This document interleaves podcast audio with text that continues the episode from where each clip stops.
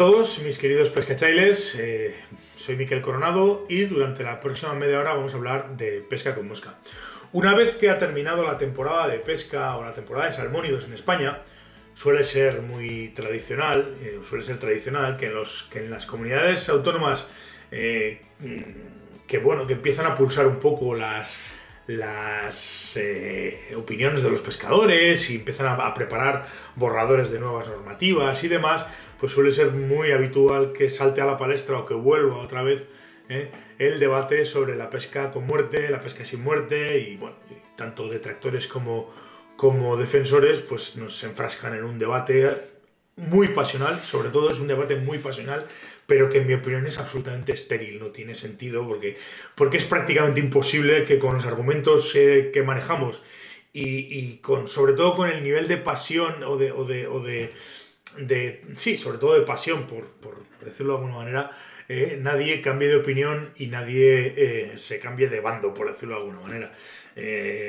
no obstante, bueno, pues eh, voy a tratar de analizar en este vídeo eh, las diferentes, los diferentes argumentos y voy a matizar un poquito, dar mi opinión, eh, tratando de contestar, como digo, a los argumentos más habituales que suelen utilizar los que están en contra de la, pesca sin muerte. Si queréis colaborar con el canal y os gustan los contenidos que, que estoy creando, podéis contribuir al mantenimiento del canal, valga la redundancia, comprando en waterpeople.com barra tienda. De esta manera, si necesitáis equiparos o si os apetece cualquier producto de merchandising con el logotipo de Waterpeople, lo pedís en la web y así yo puedo seguir haciendo todos estos materiales y todos estos contenidos. Muchísimas gracias.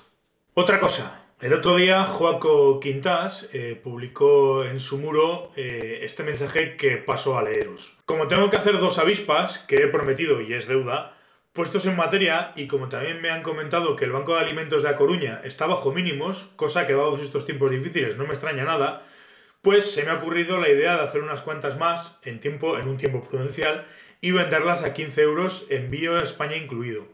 Con el dinero recaudado compraré lo que, me lo que más me demanden o lo que más demanden.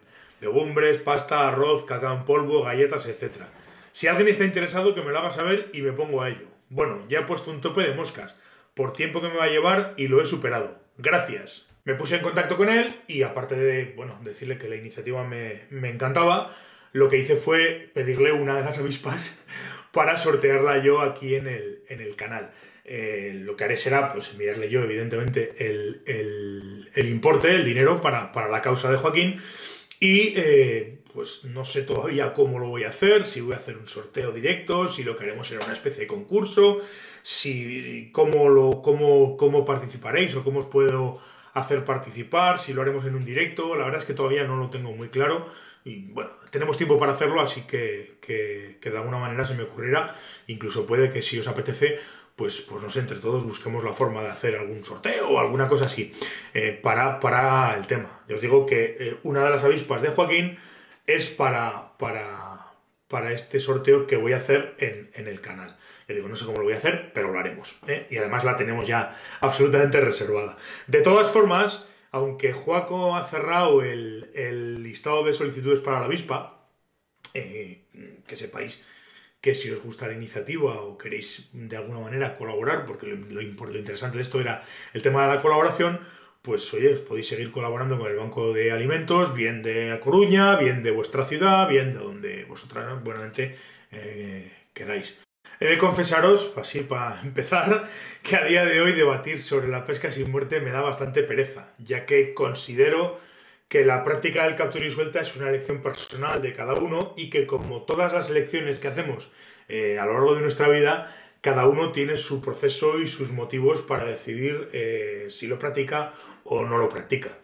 Eh, dicho esto, voy a ir comentando los diferentes argumentos y, de alguna manera dando mi opinión o, rebatiendo esos argumentos que se suelen utilizar habitualmente.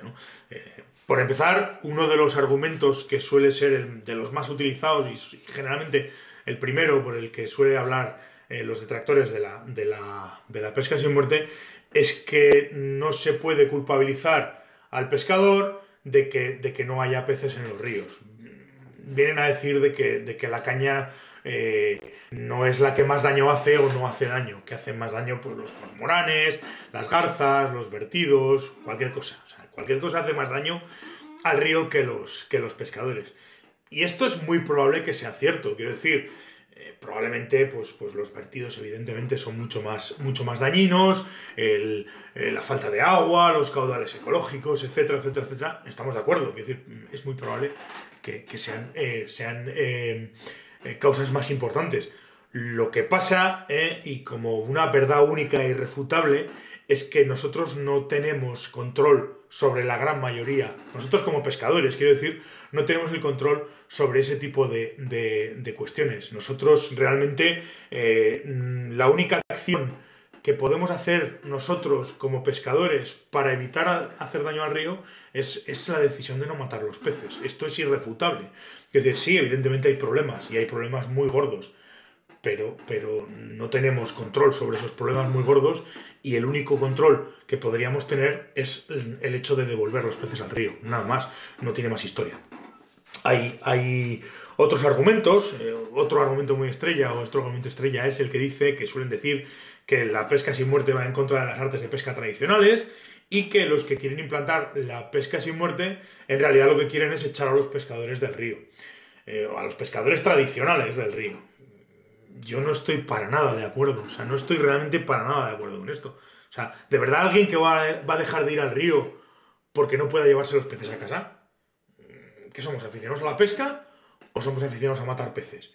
Esto es como el que vendría ahora diciendo, no es que a mí me gusta ir con el coche mamado y a 200 kilómetros por hora, pero voy a dejar de conducir porque como no me dejan, me echan de las carreteras. Es un poco exagerado, pero que decir, la comparación viene a ser. Es decir, si a mí me gusta conducir, tendré que conducir como yo sé o como a mí me gusta, pero dentro de la legalidad. Pues con el tema de la pesca es lo mismo. Es decir, eh, eh, la decisión de soltar un pez o no soltarlo no tiene absolutamente nada que ver con la modalidad de pesca que se practique. Cualquiera puede devolver un pez, cualquiera puede, puede mm, eh, permitirse el lujo de devolver un pez. Eh, para ello lo único que hace falta, lo único que hace falta es querer devolver ese pez. O sea, cualquiera puede usar anzuelo sin muerte, pesca lo que pesque. Cualquiera puede eh, utilizar una tomadera, una sacadera, un copo, podría utilizar, cualquiera, vamos, lo puede utilizar.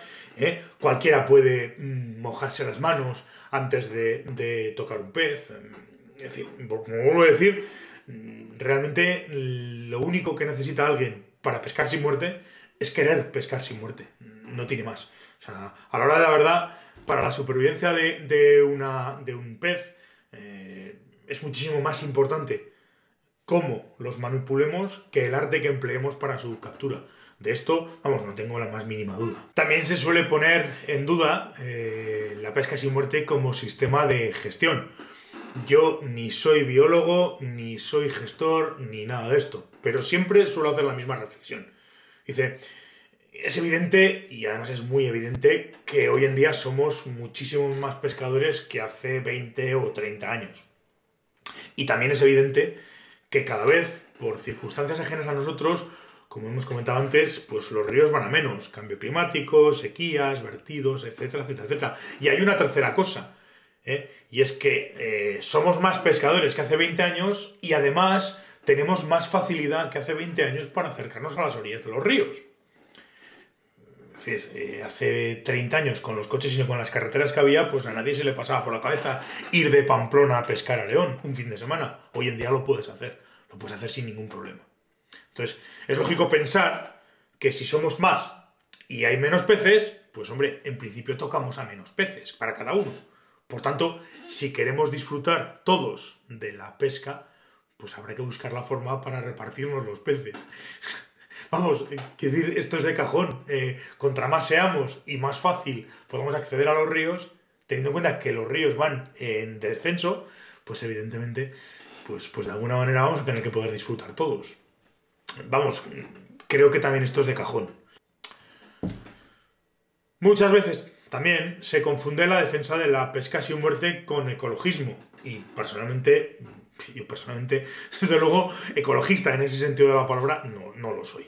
Eh, con este asunto siempre, siempre, siempre digo lo mismo. Si yo fuera ecologista, no pescaría y además procuraría que nadie pescase, porque lo que querría hacer es dejar el entorno, dejar a los peces en paz y demás. Yo soy pescador, me gusta pescar y quiero pescar. Por eso me parece fundamental conservar los ríos y los peces. No soy ecologista, soy conservacionista, que no es lo mismo. Es que, es que yo creo que ni se parece. Pero bueno, este sería un debate en el cual podríamos hablar sobre muchas cosas. Incluso alguno te puede llamar animalista y creerme, en el sentido estricto de lo que es un animalista o de lo que mucha gente entiende por animalista, vamos, no me tengo.